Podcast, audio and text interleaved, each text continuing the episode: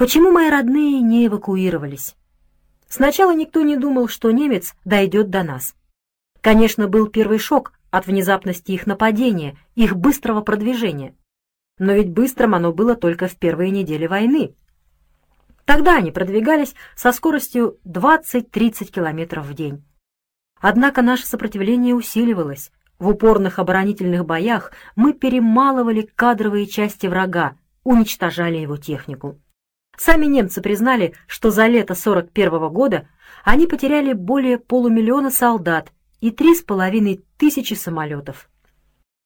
Мы наносили им сильные контрудары и настолько подорвали их наступательные возможности, что темпы их продвижения снизились до 2-3 километров в день, а на ряде участков их крупные силы вообще оказались скованными и топтались на месте.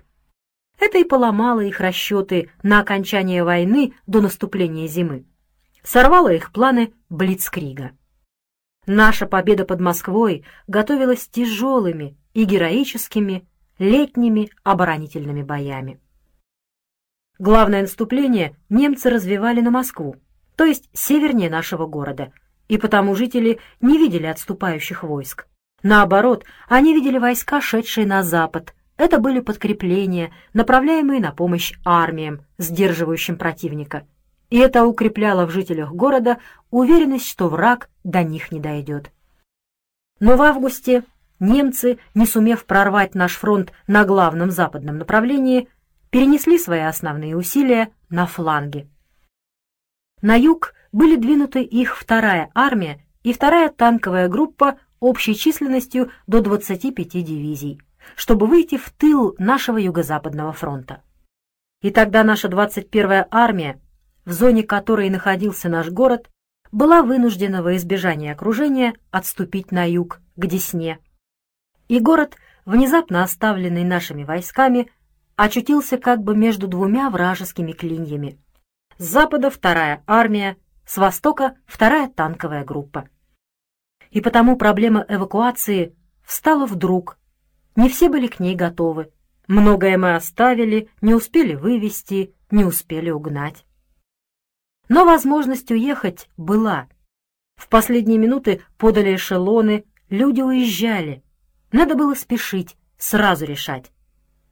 Мои родные не решились. Почему? Мать не захотела. «Я не видела немцев», — говорила она. «Может быть, не я, а кто-то другой жил в Базеле? Цивилизованный народ, культурная нация, приличные люди. Вы бы посмотрели, как они ходят в свои кирхи, как чтут покойников. Каждое воскресенье идут на кладбище в черных костюмах, в начищенных штиблетах, в руках черный зонтик. Может быть, мне все это почудилось? И зачем вам Швейцария? Вот вам Иван Карлович, вот вам Станислава Францевна. Тоже немцы. Вы можете сказать о них плохое слово? А колонисты? Вас колонист обманул когда-нибудь хотя бы на копейку? Все, что о них говорят, выдумки. Они убивают женщин, стариков и детей? Покажите мне, кого они тронули здесь в восемнадцатом году. Так говорила моя мать. Ее уже нет на этом свете, и не будем судить ее слишком строго. К сожалению, так думала не одна она. Дедушка тоже не захотел уехать. 81 год, бабушке 76. Эвакуация, быть для всех обузой. Дедушка был гордый и бесстрашный старик, никогда ни от кого не бегал. Родился и вырос на этой земле, перенес много всяких невзгод и готов был встретить новые. Он не уехал. Дядя Лазарь говорил, что надо уезжать, но прорассуждал, профилософствовал и никуда не уехал. Слабый человек. Что касается дяди Иосифа и его жены, то они не могли расстаться со своим добром, надеялись откупиться. Их погубила жадность. И, наконец, осталась жена дяди Гриши. Куда она могла деться с четырьмя детьми? Всего из нашей семьи осталось 16 человек. Дедушке 81, Игорю 7. Единственный, кто был категорически за отъезд, это мой отец. Наполовину немец, и вот от своих же немцев хотел увести семью. И куда? В глубокий тыл, где ему наполовину немцу, тем более уроженцу Швейцарии, могло прийтись туго. Но и его мама не желала слушать. «Хочешь уехать — уезжай», — сказала она. «Я отсюда и шага не сделаю». Возможно, в конце концов он бы убедил мать. Но этого в конце концов не было и не могло быть. Все считалось на минуты, и эти минуты были утеряны. Уехали те, кто сидел на станции и дожидался эшелона. Те, кто раздумывал и размышлял, те остались. И пришли немцы. Утром прилетали их самолеты. Они бросили бомбы, не причинившие большого вреда. Сгорели два сарая у нового базара. А днем по улицам промчались их мотоциклисты.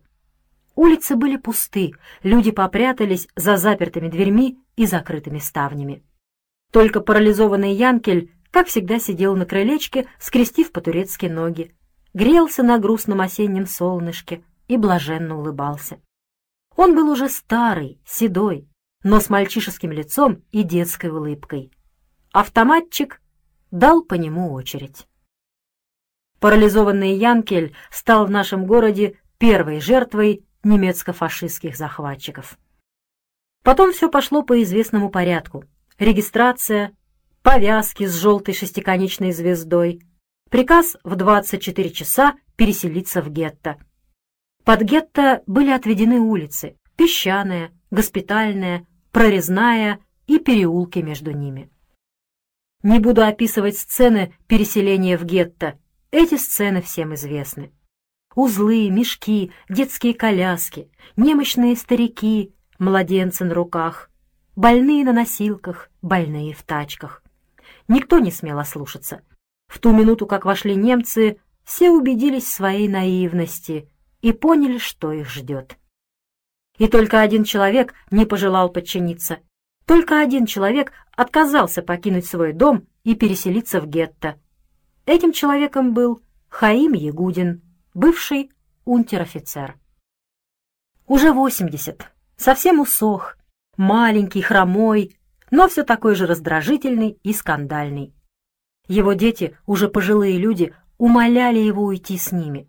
Но он отказался наотрез, метался по дому, ковылял по скрипучим половицам, выбегал на покосившееся крыльцо, стучал палкой по сломанным перилам, шумел, кричал.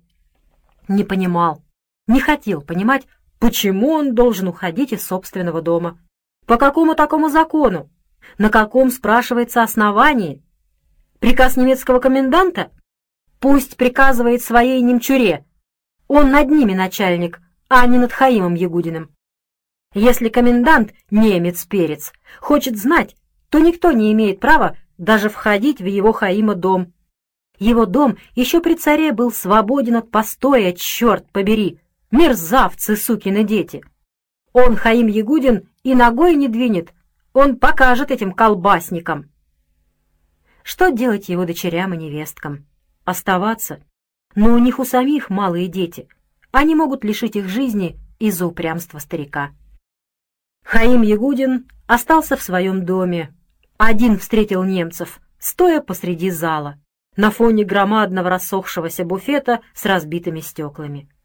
Стоял, опершись на палку, сухой, хромоногий, с редким седым унтер-офицерским бобриком, рыжими усами и, выпучив глаза, смотрел на немцев.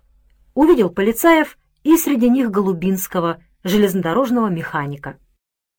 «Голубинский!» «Негодяй! И ты с ними!» — сказал Ягудин, поднял палку и пошел на него. Но не дошел. Немец-офицер вынул пистолет и пристрелил Хаима Ягудина. Хаим Ягудин был второй жертвой немецко-фашистских захватчиков. Итак, гетто. Должен вам сказать, что советских евреев даже не отправляли в Освенцим или в Майданек их расстреливали на месте. К весне 42-го лица, ответственные за уничтожение, могли с гордостью рапортовать. Данная территория от евреев свободна. В небольших городах гетто вообще не создавались или были всего лишь сборными пунктами для отправки на расстрел. У нас было настоящее гетто, и, как я думаю, так далеко на востоке единственное. Зачем же оно было создано? Лес. Конечно, в городе были нужные немцам предприятия. Обувная фабрика, швейная, кожевенный завод, сахарный комбинат. В общем, много, я вам рассказывал. Однако это не имело значения. Евреев полагалось уничтожать, не считаясь ни с чем. Но лес, прекрасный строевой лес, гигантские вековые сосны и дубы, промышленная вырубка была давно прекращена. У нас достаточно лесов на севере. Но до севера немцы не добрались, а лес им был нужен. И они начали валить и вывозить наш лес. Но как? Какими силами? Что они здесь застали? Леспромхозы, технику, дороги, людей. Ничего. Мобилизовать население? Мужчины в армии. Колхозницы? Но кто останется в сельском хозяйстве? Один выход — евреи. Несколько тысяч евреев. Они вальщики, пильщики, обрубщики, они же и трактора. Пусть волокут бревна на себе. Они же и краны, пусть грузят лес на платформы вручную. При 12-часовом рабочем дне, фактически без пищи, люди погибали за 2-3 месяца. Прекрасно, замечательно. И лес заготовлялся, и евреи уничтожались. Безусловно, само собой расстрел. Больных, инвалидов, детей, стариков. Просто так, на ходу, за непослушание, нарушение правил, косой взгляд, непочтительность. А те, кого пока не расстреляли, пусть подыхают, заготавливают лес, соединяя таким образом выполнение экономической задачи с политической. И пусть продолжают работать на фабриках и заводах, конечно, под охраной, по 12 часов в день и без всякой оплаты. В гетто было самое большее домов 120-130. В них загнали 3000 жителей города, а через неделю еще 4000 из ближних городов, сел и деревень. Конечно, эти цифры приблизительные, точных никто не знает. Спали на полу, на столах, чердаках, в сараях, амбарах, под навесами, просто во дворе или на улице под открытым небом. А уже осень, надвигается зима, скученность ужасающая. Но деваться некуда, кругом колючая проволока, вход и выход один, в конце песчаной улицы. И там солдаты в зеленых мундирах с автоматами, и на пряжках ремней выбито «С нами Бог». В дедушкином доме ютилось человек пятьдесят с лишним. Дедушка, бабушка, дядя Лазарь, жена дяди Гриши с детьми, мои родители с Диной, Сашей, Олей и Игорем, вся семья Кузнецовых. Их дом, хотя и был на песчаной, но стоял на отшибе, не попал в черту гетто. И Кузнецовы переселились к нам. Было их ни много ни мало, двадцать один человек.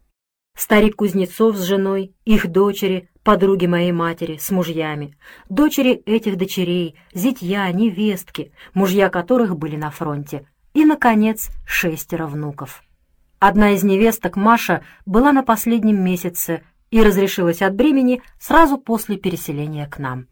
Роды у Маши принимала Лиза Элькина, единственная акушерка в гетто. Принимала в задней комнате, чтобы не услышали первого крика ребенка, который мог стать его последним криком.